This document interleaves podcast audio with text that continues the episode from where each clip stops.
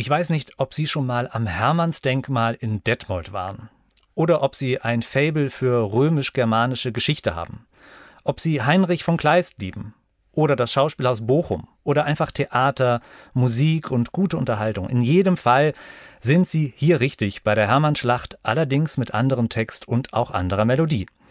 Bei mir sind Barbara Birk und Clemens Sienknecht, die Regisseurinnen und Erfinderinnen dieses etwas anderen Theaterabends. Und mein Name ist Vasco Böhnisch. Ich habe an der Inszenierung als Dramaturg mitgearbeitet. Hallo Barbara und Clemens oder soll ich sagen Heil? Lieber nicht. nee, ganz und gar Hallo, hallo, Vasco. hallo Vasco. Lasst uns ein bisschen davon erzählen, wie die Idee zu dieser Aufführung entstand und äh, auch worum es dabei geht. Ähm, ich sage unseren Zuhörerinnen vielleicht kurz noch ein bisschen etwas über euch. Ähm, Barbara Birk arbeitet seit rund 25 Jahren als Theaterregisseurin, unter anderem in Hannover, äh, am Deutschen Schauspielhaus in Hamburg, in Frankfurt, in Dresden, ist auch schon mit mehreren Theaterpreisen ausgezeichnet worden.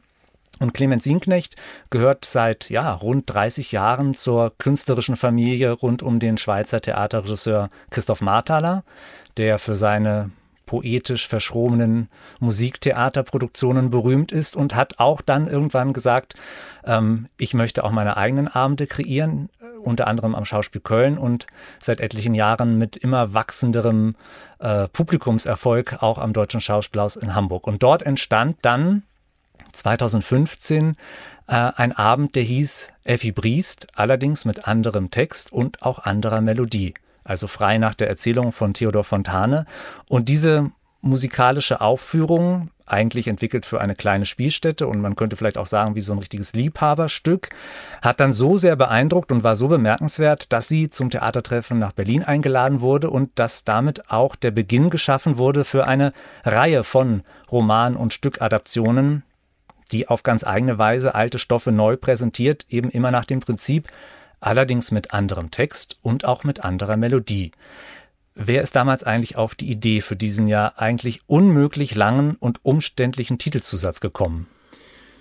Darauf ist jemand gekommen, der, äh, der das auf einer Schallplatte sagt, die, die mir geschenkt wurde von einem sehr guten Freund, als bei der Firma Polydor mal Leute eingeladen wurden, die Popstar oder irgendwie berühmt werden sollten, wollten und äh, eingeladen wurden, etwas zu sprechen oder zu singen. Und da gab es einen Herrn, der spricht äh, genau dieses Zitat, dass er ein Lied gesungen hat, allerdings mit anderem Text und auch anderer Melodie. Und das fand ich so derartig lustig, äh, dass, dass wir das dann äh, verwendet haben für unsere eigenen Stücke.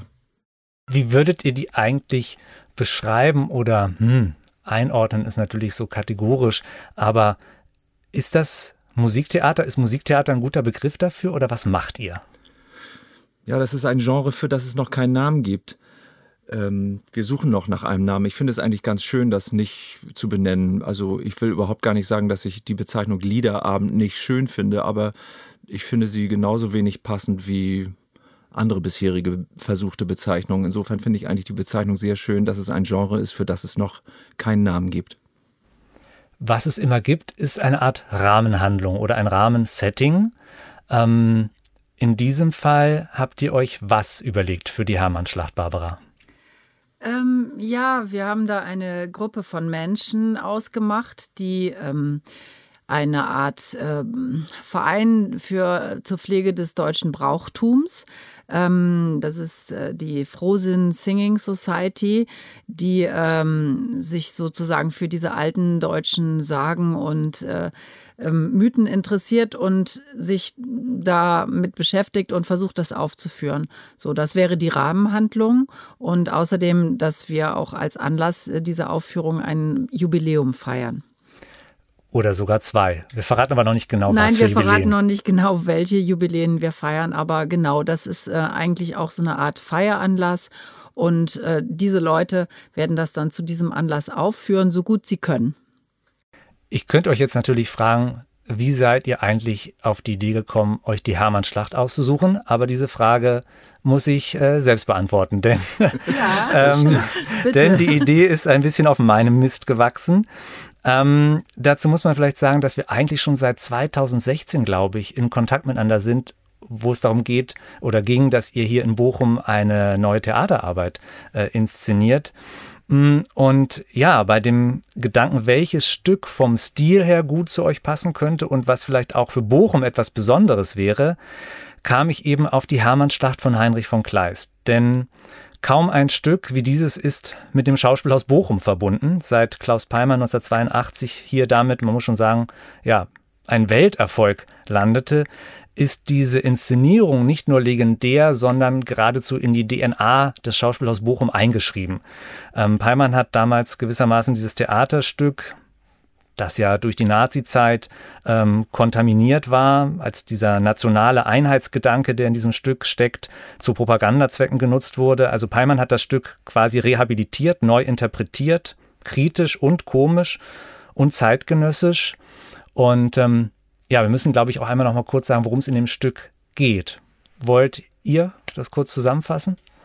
Ja, das ist eigentlich relativ einfach gesagt. Äh, es geht um genau dieses Ereignis ungefähr, ich glaube, im Jahre 9 nach Christus, ähm, dass äh, Deutschland, was damals noch gar nicht ein Land war, sondern im Prinzip ein, ein, ein, ein Haufen von germanischer Stämme, äh, sollte, wurde angegriffen von dem römischen Heer, was versucht hat, über den Rhein zu kommen. Also die hatten schon Gallien eingenommen und dann wollten sie eben auch noch dieses Germanien. Ich glaube, die Bezeichnung Bezeichnung Germanien war eigentlich sogar von Rom aus, also da fiel das Wort zum ersten Mal, ähm, eingenommen werden. Und ähm, dann gibt es eben diese diese Legende oder auch vielleicht wahre Geschichte, dass es da einen äh, germanischen Stammesführer gab, der wurde Arminius genannt, auch von den Römern zuerst, dass der so die anderen im Prinzip dazu gebracht hat, sich äh, zu wehren, rebellisch zu sein und ähm, dann so eine Liste erdacht hat,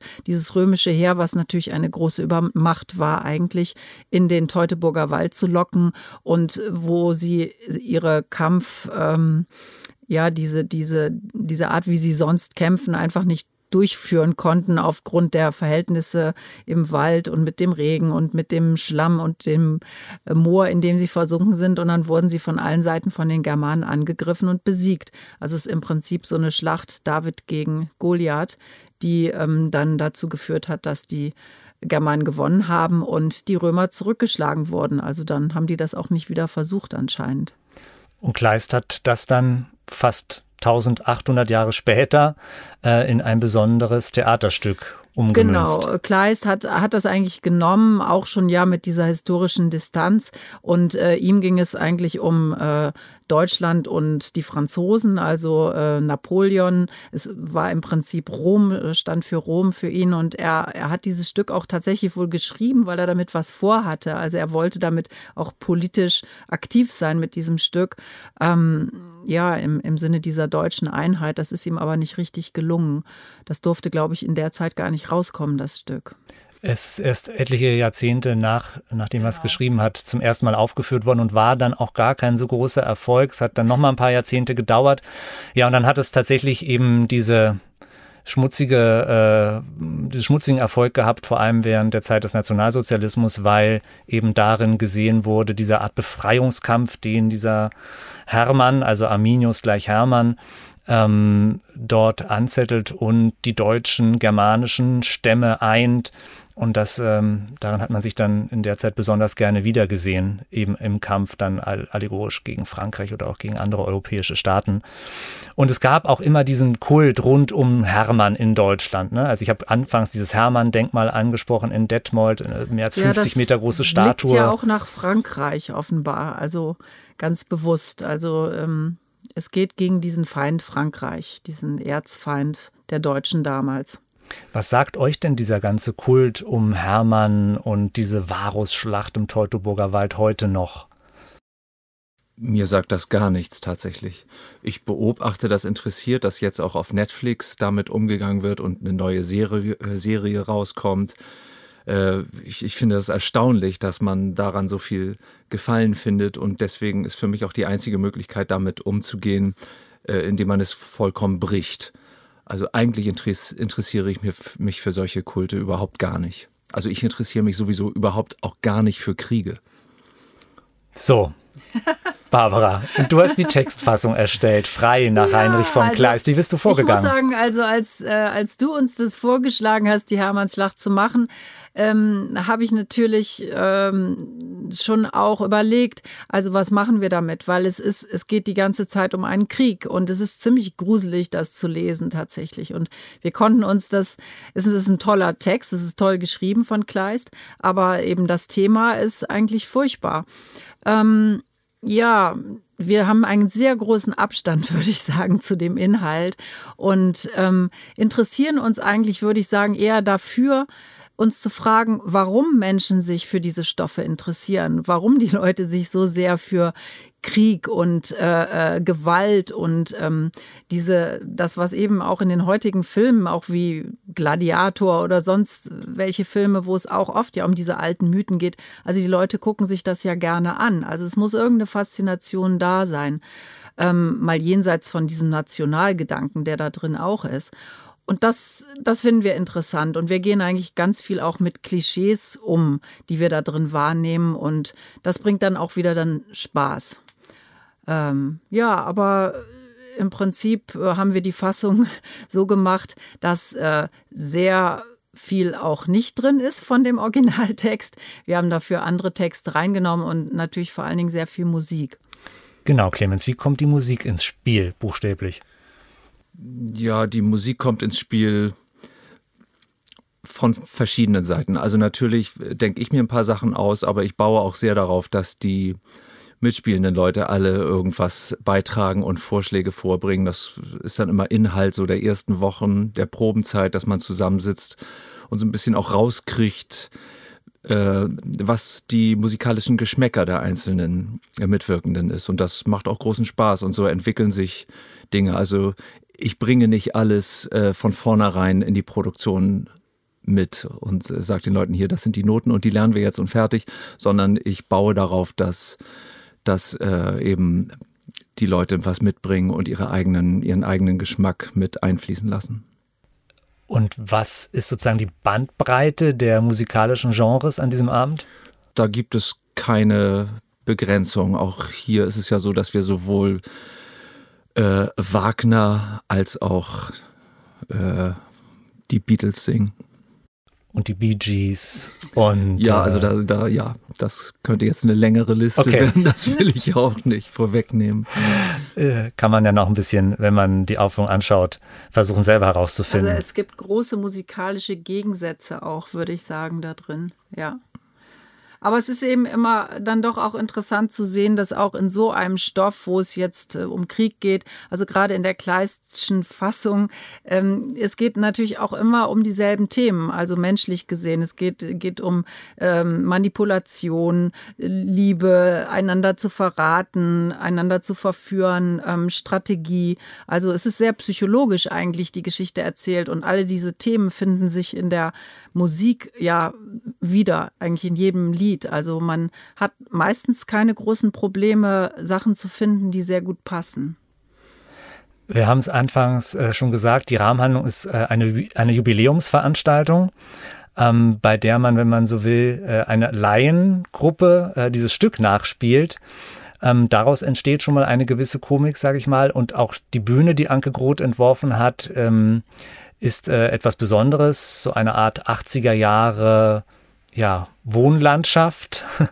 ähm, was sind eure künstlerischen Einflüsse? Also klar, Christoph Marthaler äh, mit seiner liebevollen Ironie ist deutlich zu erkennen, aber nicht nur die. Was inspiriert euch künstlerisch für eure Arbeit?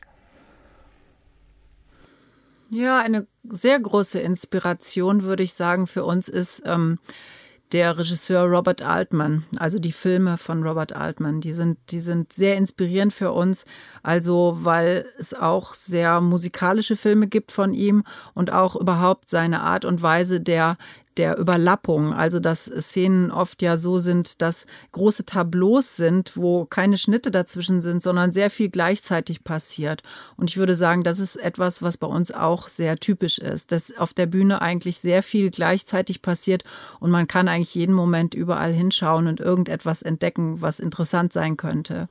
Ja, und im Speziellen der letzte Film von Robert Altman, der Prairie Home Companion, wo eine Radioshow auf einer Bühne, auf einer Theaterbühne live stattfindet. Das hat uns wirklich sehr inspiriert, als, als wir im Kino waren zu diesen Effi Briest und Anna Karenina und die Nibelungenabenden, wo die Geschichten auch innerhalb einer Radioshow auf der Bühne erzählt werden.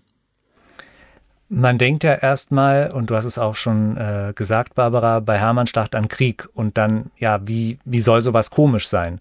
Interessanterweise schon 1982 bei der Klaus Peimann-Inszenierung hat äh, die Presse geschrieben, und das war ja eine hochgerühmte Inszenierung, äh, eine Gaudi mit Gänsehaut ähm, oder ein überraschender, von Ovationen umrauschter Publikumserfolg. So darf in Bochum vor allem gelacht werden. Also das erinnert man vielleicht gar nicht oder verbindet man jetzt äh, mit 40 Jahren Abstand gar nicht so sehr damit, obwohl eben auch schon bei Kleist äh, viel Komik in einigen Szenen jedenfalls steckt. Ähm, dennoch ist das, was ihr macht, ja nochmal etwas ganz anderes. Musstet ihr Skrupel überwinden, äh, mit dem Stoff humoristisch umzugehen? Nein, überhaupt nicht. Wir haben ja auch schon äh, die Nibelungen gemacht. Also wir haben eigentlich seit Effi Briest ähm, so eine Neigung entwickelt, komischerweise Stoffe zu machen, wo wir dachten, sowas würden wir normalerweise nie machen. Also ähm, gerade durch diese, diese andere zweite Ebene, die wir immer haben und durch den Abstand, kann man ganz toll mit Stoffen umgehen, die man eigentlich auch kritisieren möchte oder die man, über die man sich fast wie lustig machen möchte. Und dann kann man doch in diesen Stoffen interessante Sachen entdecken. Und bei Nibelungen, ähm, was auch ein Stück war, wo ich gedacht hätte, wenn es eins gibt, was ich nie machen will, dann sind es die Nibelungen. Und wir haben das dann gemacht. Und, und es toll war, gemacht. Äh, ja, es, es hat funktioniert und ähm, man, man kann sich wie auch so ein Stück weit befreien von der Macht solcher, solcher Stücke und Stoffe, also dieser Klassiker, weil man sich von diesem Nimbus befreien kann, der um diese Sachen so rum ist. Und deswegen hatten wir da jetzt eigentlich keine Skrupel mit umzugehen. Es ist sowieso eigentlich immer viel einfacher, aus scheinbar sehr ernsten Themen äh, eine lustige Stimmung zu erzeugen. Also wenn wir von vornherein ein, eine lustige, eine Komödienvorlage hätten, dann wäre es sehr viel schwieriger, wirklich Komik auch zu erzeugen. Aber mit so einer Vorlage wie in den Nibelungen oder jetzt der Hermannsschlacht ist es eigentlich gar nicht so schwierig, eine Komik zu erzeugen, weil die, die, die Erwartung der Zuschauer ist eben eine andere als das, was sie dann bei uns zu sehen bekommen. Wir sind natürlich in der jetzigen Zeit, wo wir das äh, proben und zur Premiere bringen, im Frühjahr 2022 nochmal auf eine spezielle Art mit Krieg konfrontiert durch die Situation in der Ukraine. Ähm, und gleichzeitig ist es so, was ihr beschrieben habt, dass in Streamingdiensten, in Computerspielen, im Kino trotzdem auch viel Krieg kulturell verarbeitet und immer weiter geguckt, gelesen, rezipiert wird. Ähm, und ich glaube, diesen Aspekt kann man auch gut aus dieser Aufführung herauslesen. Und gleichzeitig ist es ähm, auch immer noch so, so simpel wie war, was damals Klaus Peimann über seine Inszenierung quasi geschrieben hat. Theater ist schöner als Krieg. Ähm, und auch bei uns ist vielleicht nicht ohne Grund ähm, die letzte Zeile, die man an dem Abend hört, ähm, A time for peace, I swear it's not too late. Also, ähm, aber nochmal andersrum gefragt, habt ihr eigentlich einen Lieblings-Slapstick-Moment in der Aufführung? den äh, vielleicht irgendwann. Also bisher ja. habe ich den noch nicht. Also ich habe noch nicht drüber nachgedacht, aber ähm, es könnte damit zu tun haben, wie das passiert, dass ähm, der Tusnelda ihre Haare abhanden kommen. Okay, das ist jetzt mal, das ist jetzt mal ein Teaser. Was übrigens äh, auch schon von Kleist so geschrieben ist. Also das Stück okay. ist tatsächlich komisch geschrieben. Und also das ist schon so angelegt. Es ist ja auch wirklich fast wie eine Ehekomödie geschrieben zwischen Tusnelda und Hermann. Also da ist schon sehr, sehr viel Komik drin. Das wird auch unterschätzt eigentlich. Also wenn man das Stück jetzt nicht so kennt, dann denkt man sich das gar nicht. Aber es ist wirklich sehr komödiantisch aufgebaut. Okay, und wann fahren wir zum Hermannsdenkmal nach Detmold? Ja, das müssen wir eigentlich nochmal machen. Ne? Nächste Woche wird knapp. O oder lieber nach New Ulm zum Herman Monument nach ja. Minnesota. Ja, von denen muss man, glaube ich, eingeladen werden, ne? von den Sons of Herman. Ja, vielleicht gelingt uns das ja, ein Gastspiel. Ja. Dann. Das wäre toll, ja. Okay, vielen Dank, Barbara und Clemens. Gern geschehen. Ja, bitteschön.